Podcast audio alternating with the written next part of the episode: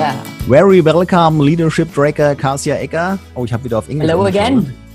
Ja, ich freue mich zu dieser neuen Folge, diesmal über das Thema Mythos Motivation ist unsere Überschrift. Kann man die Menschen mit, äh, mit Geld äh, motivieren? Kurzfristig, dauerhaft überhaupt? Welche Möglichkeiten gibt es? Ähm, wir sind durch die letzten Gespräche drauf gekommen und durch eine neue Literatur, die ich mir gekauft habe. Herzlich willkommen zu diesem Gespräch. Ja, hallo, hallo in die Runde. Wir starten durch. Wie sind wir drauf gekommen? Wir sind drauf gekommen, dass, äh, dass Führungskräfte teilweise keine Führungskräfte sein können oder wollen, weil sie es nicht gelernt haben und sich die Frage stellen. Ich habe die übrigens auch schon mal im Training bekommen, ähm, bei einem bei dem anschließenden gemeinsamen Essen, wo dann der Geschäftsführer mich fragte, so, wie motiviert man denn jetzt die Leute hier? Mhm. Und was hast du gesagt?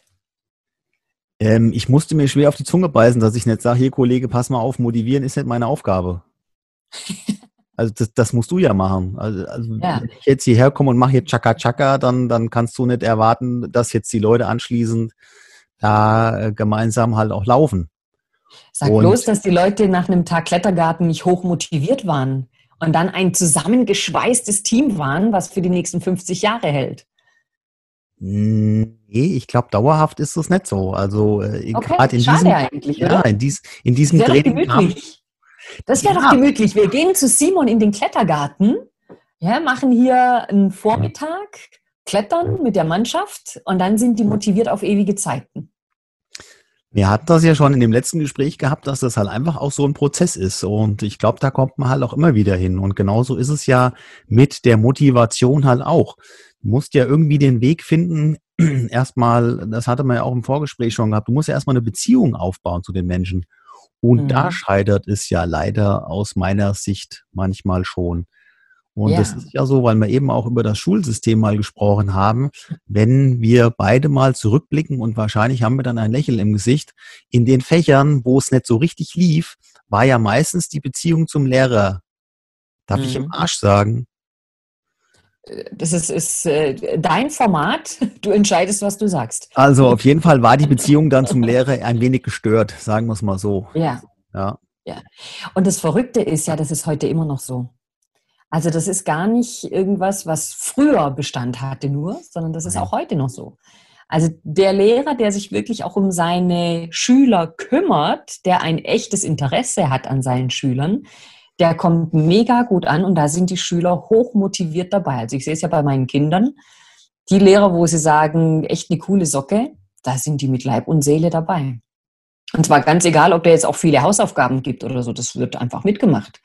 Ja, das ist dann so. Aber der Typ ist halt einfach cool. Ja, oder die Typin. Ja, es sind ja auch Lehrerinnen, die ganz, ganz toll sind, die das super hinkriegen. Ja. Und da kriegen wir natürlich auch wieder den Bogen zu unseren Führungskräften, weil auch ein Lehrer ist nichts anderes als eine Führungskraft in dem Moment. Und wenn Führungskräfte verstehen, was ihre Rolle ist, nämlich eben zum einen zu führen und dass sie maßgeblich dafür verantwortlich sind, ähm, ich möchte nicht sagen zu motivieren, weil das können sie ja tatsächlich nicht. Was sie können, ist Demotivation vermeiden. Das können Führungskräfte. Und ähm, gut, das Thema ja. Motivation, und wir haben ja vorhin schon mal über Geld gesprochen. Eine Gehaltserhöhung ist toll, also da freut sich auch jeder drüber. Die hält maximal drei Monate. Maximal drei Monate. Und dann ich ist es schon wieder. Ja, vier ist viel zu viel. Viel zu viel. Also drei ist schon echt hart an der Grenze. Ja. Ich denke auch, wenn du den dritten Gehaltscheck in der Hand hast und siehst, naja, jetzt habe ich hier, und vor allen Dingen, dann fängt, dann fängt ja auch die Kognition dann wieder irgendwann an, dann fängt man, naja, jetzt kriege ich ja doch nur 120 Euro mehr, das sind ja dann mhm. wieder 10 Euro äh, nur im, im Monat und so, ah, da wird ja dann wieder runtergerechnet, dann wird das wieder geschmälert und spätestens nach dem dritten, vielleicht sogar noch nach dem vierten Gehaltscheck ist das Thema mit der Lohnerhöhung auch wieder hinüber und man fragt sich wieder, und das ist ja die, die grundlegende Frage, warum, warum mache ich das eigentlich? Mhm. Also es geht ja. ja. dann halt auch um die Sinnhaftigkeit. Ja, also die, genau. dadurch kommt ja auch dieses, diese Motivation. Motivation heißt ja, du hast ein Motiv, um in die Handlungsbereitschaft zu kommen. Mhm. Und das ist genau. ja so die grundlegende Sache, ja. Also wenn, wenn du jetzt jedem, äh, wenn du jetzt halt einen Fotograf hast, der muss ja halt auch wissen, was der fotografieren soll. Wenn der kein Motiv mhm. hat, kann der ja, also der kann die beste Kameraausrüstung haben. Der hat die beste Kamera, der hat die besten Objektive, das beste Stativ, alles ist super geil. Der hat, keine Ahnung, 10.000 Euro in seine Ausrüstung investiert. Wenn der aber nicht weiß, was der jetzt fotografieren soll, mhm. dann wird die Speicherkarte nie voll werden. Ja, so ist es. Und wenn er den Blick auch nicht dafür hat, ja, wenn er sagt, irgendwie, ja, fotografieren muss wohl irgendwie cool sein, mache ich, ähm, da gehört schon eine ganze Menge mehr mit dazu. Ja, eben dieses zu wissen, ähm, habe ich einen Blick dafür, wo ist mein Motiv? Und genau dieses Motiv wieder übertragen auf die Mitarbeiter, das kann ich als Führungskraft gar nicht einpflanzen, sondern das ist da. Und jetzt ist es meine Aufgabe als Führungskraft, dieses Motiv zu berücksichtigen, dieses Motiv überhaupt zu kennen. Das heißt, ich setze mich mit meinem Mitarbeiter auseinander und schaue, was ist denn dein Mot oder was sind deine Motive? Und ich arbeite ja mit den 16 Lebensmotiven nach Stephen Rees. Wir haben ja alle diese 16 Lebensmotive in ganz unterschiedlicher Ausprägung. Und wenn ich jetzt als Führungskraft weiß, was deine 16 Lebensmotive in der Ausprägung mit sich bringen, dann kann ich dir wiederum auch die sinnstiftende Arbeit geben, die dir voll in deine Motive reinspielen. Und das kann man ja auch lernen. Also jetzt, wenn wir bei ja? dem Fotografieren jetzt mal bleiben, wenn du sagst, hast du, hast du ein Auge dafür, du kannst es ja auch lernen. Du kannst ja anfangen, auch Bilder zu machen ähm, und für, für die Sache, für die du dich halt interessierst, wo du jetzt zum Beispiel mhm. sagst, ich mache Naturfotografie oder ich äh, fotografiere äh, Vögel oder Autos oder äh, was auch immer, ja, irgendwelche technischen Sachen.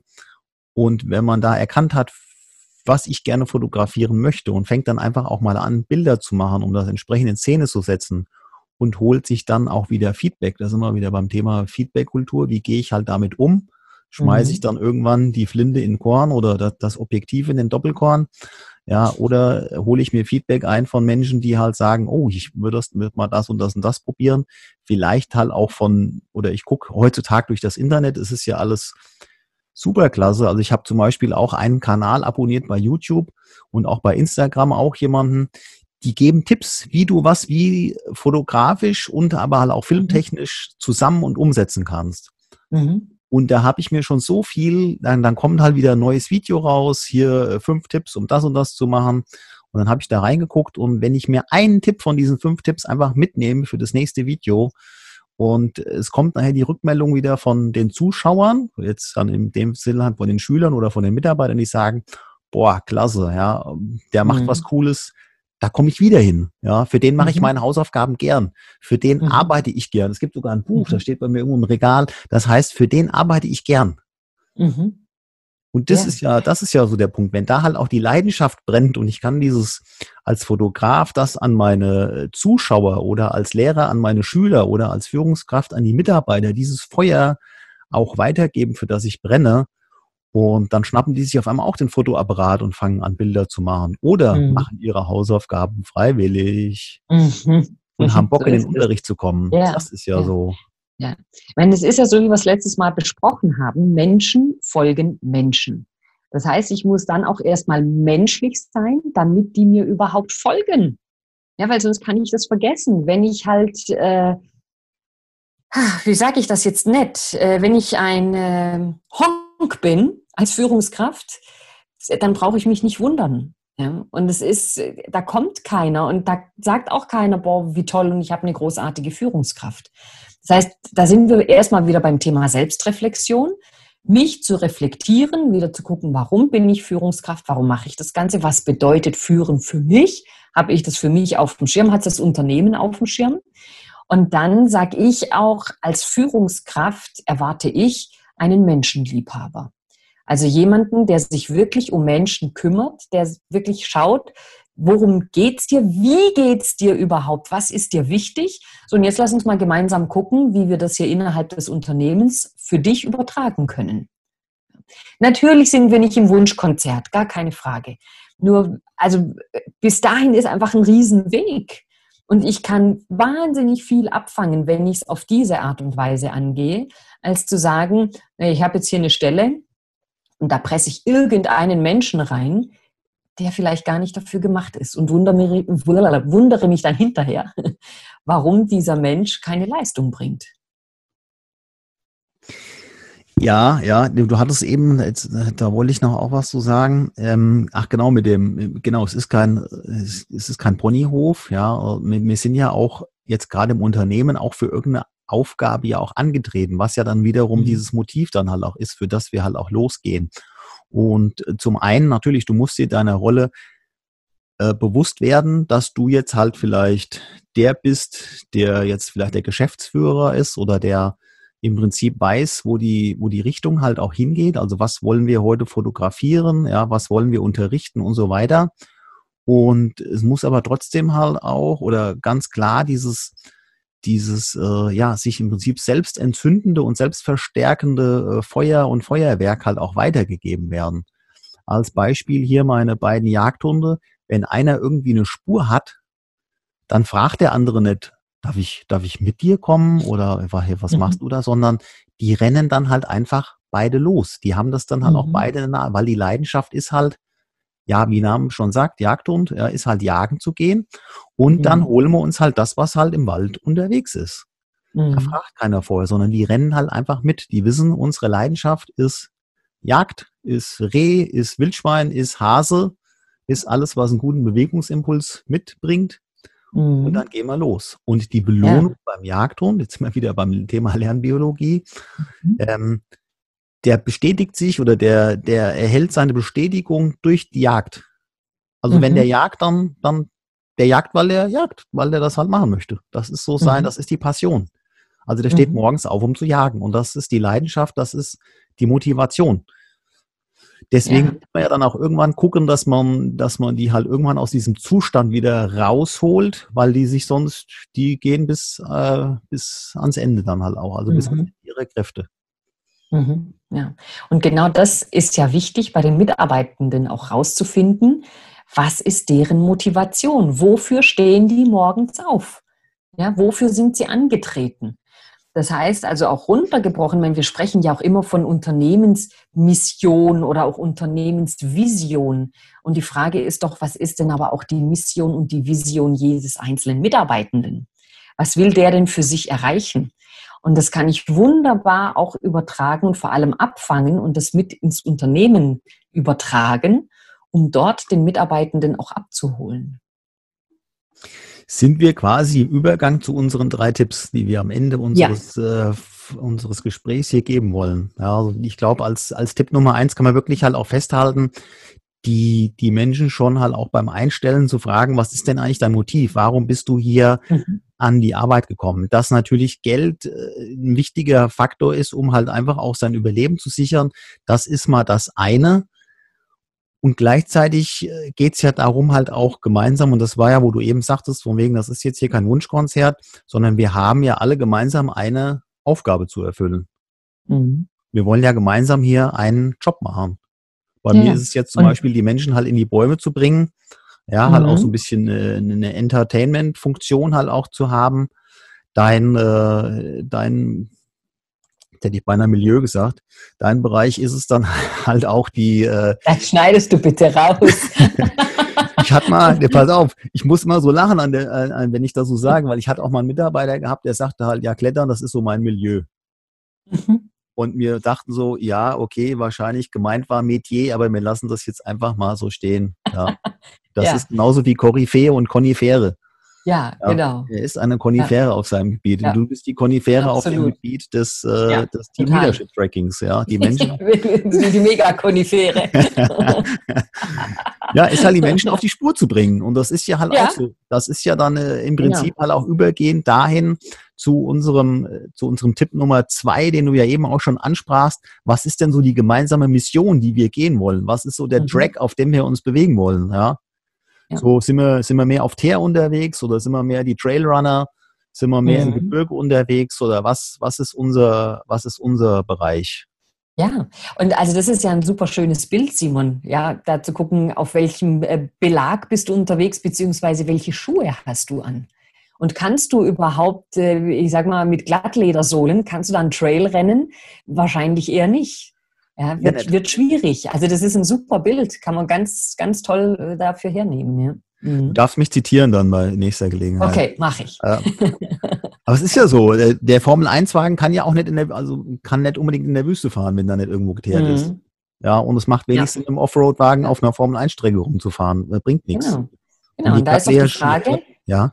Genau, da ist doch die Frage, also welchen Sinn biete ich meinem Mitarbeitenden? Ja, wo kann ich den abholen? Also welche Schuhe hat der an? Wo kann der am besten drauf rennen oder wo kann der sich am besten drauf bewegen? Ich möchte ja gar nicht sagen rennen, aber einfach bewegen.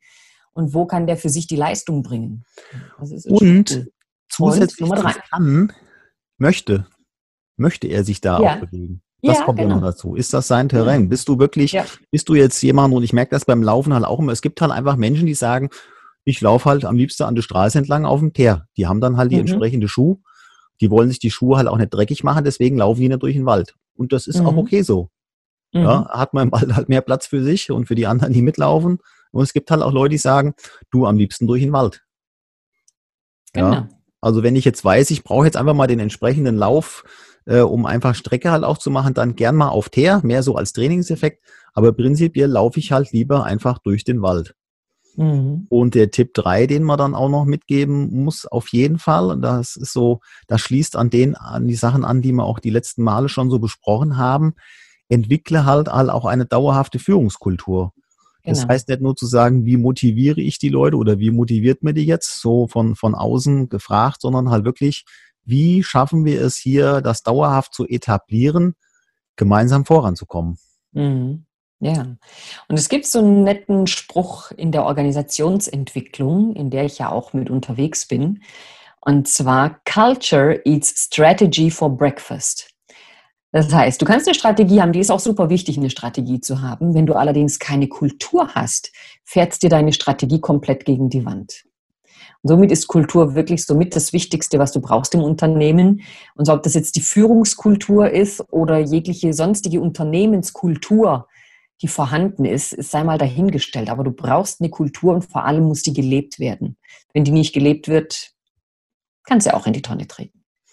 Wenn das nur auf dem Papier besteht, das sind wir bei dem Thema können und wollen. Ja, das ist ja. auch das, was, ich, was man sich im Hundetraining halt auch immer wieder fragt oder fragen soll. Kann er nicht oder will er nicht? Genau. Und was du halt auch gerade eben sagtest, das deckt sich noch mit dem, was ich auch im Vorgespräch schon gesagt habe. Hier dieses Thema Führung braucht Strategie und Vertrauen. Mhm.